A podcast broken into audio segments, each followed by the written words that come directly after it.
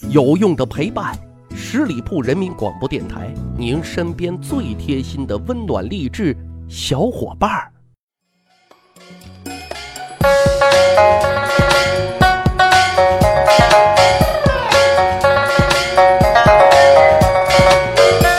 长见识，长谈资，十里铺人民广播电台密室趣谈，我是大汉。前几天啊，跟朋友去健身房锻炼，但真没想到啊，快过年了，健身房还这么多人。这时候就听见一个正在锻炼的伙计啊，怒吼道：“我就不信了，以我这样的身板，再挤不上火车就没有天理了。”开个玩笑啊，这个都说啊。这个世界上最遥远的距离，啊，是我在火车上，而你没有挤上来，啊，因为春节对于每一个中国人来讲啊，都特别特别的重要。正所谓有钱没钱回家过年，但能不能买到票啊，能不能挤上火车，却一直都是一个老大难的问题。今天咱的节目啊，主要聊一聊古代那些在外打拼的游子是如何回家过团圆年的。这古代的春运。又是一个什么样子呢？根据考证啊，周代啊那个时候就出现了现代春节的雏形，古代春运应该那个时候也就应运而生。但是大伙可以想想啊，受自然环境、政策啊，特别是封建时代，父母在不远游等一些礼俗因素的限制啊，古时候人口流动的这个数量并不是太大，距离呢也不会太远。另外呢，与今天不同的是什么？古代春运的主体啊，并非外出务工人员，而是国家的公务人员和商人。因为过年啊太过重大了，所以古代官府也尽量不在过年的时候安排公务人员外出啊，就出差。而外出谋生者或者说经商人士呢，他们就会早早的动身啊，启程上路，避免啊延误了回家的时间。我们都知道啊，生产力决定生产关系。古代的道路和交通工具肯定与现在是没有办法相提并论的，但古代人和现代人对于回家过年的心情，那都是一样迫切的。所以说啊，咱不得不佩服咱们那些聪明而伟大的老祖宗们，他们就开始想方设法，尝试着创新。那古代的高速公路、古代大巴等等等等，应运而生啊。虽然这么说有点牵强啊。但不可否认，这些古代科技文明也让多少人能够回家吃上啊热腾腾的饺子呢？因为说到底啊，在古代回家难的背后，实质上是行路难。我们现在说要想富先修路，古代的说法是得天下先修路啊，因为修路这是一个国家战略性的问题。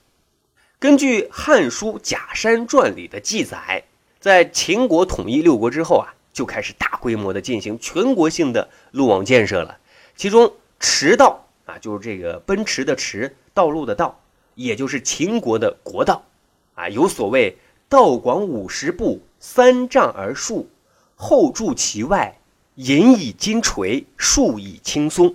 怎么理解呢？就说秦国的驰道啊，并不输于现代的高速公路啊，折算一下，驰道宽达六十九米。它不仅仅只是路宽啊，路旁边还栽有这个松树，又美观又有降噪的功能 啊，这在当时应该算是世界第一了。在这里特别提一下啊，有一种说法说驰道是皇帝专用的天子道啊，这其实是一种误解啊，因为驰道宽达六十九米，那中间部分才是速度较快的皇帝的专用车道啊，别的车和人只能走两边。这与现代全封闭的高速公路分出快车道、慢车道啊是一个意思。那除了驰道之外，秦直道、轨路等也都是非常有名的啊。我们在学校的时候，老师也有讲过，对不对？但这里啊特别提一下，这里所说的轨路，其实是可以理解为当时的高铁的，因为除了工程材料不同以外，与现代铁路基本上那是没有什么区别的。那时候的轨道是用硬木做的。下面呢垫有枕木，马车行驶在上面啊，速度呢是非常快的。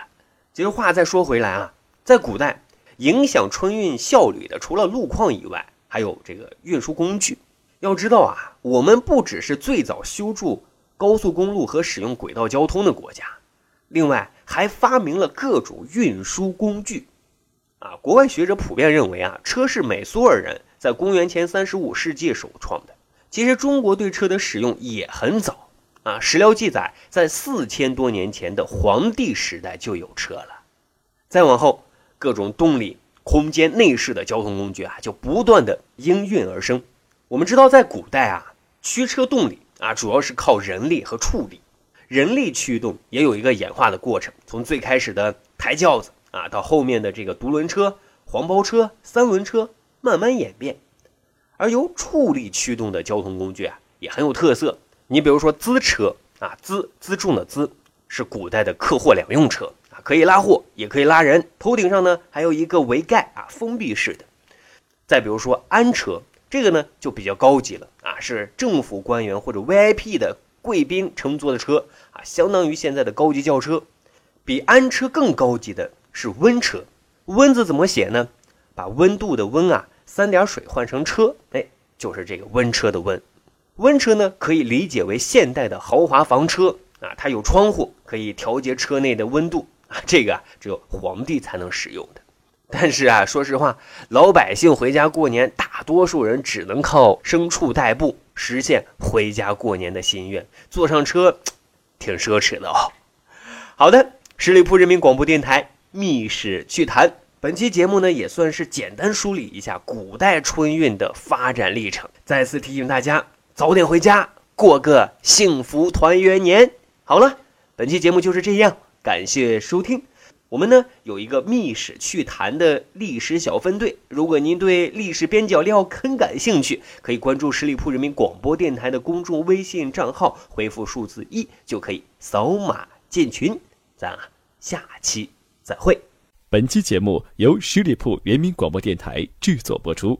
了解更多的资讯，请关注十里铺人民广播电台的公众微信和新浪、腾讯的官方微博。感谢收听，我们明天再见。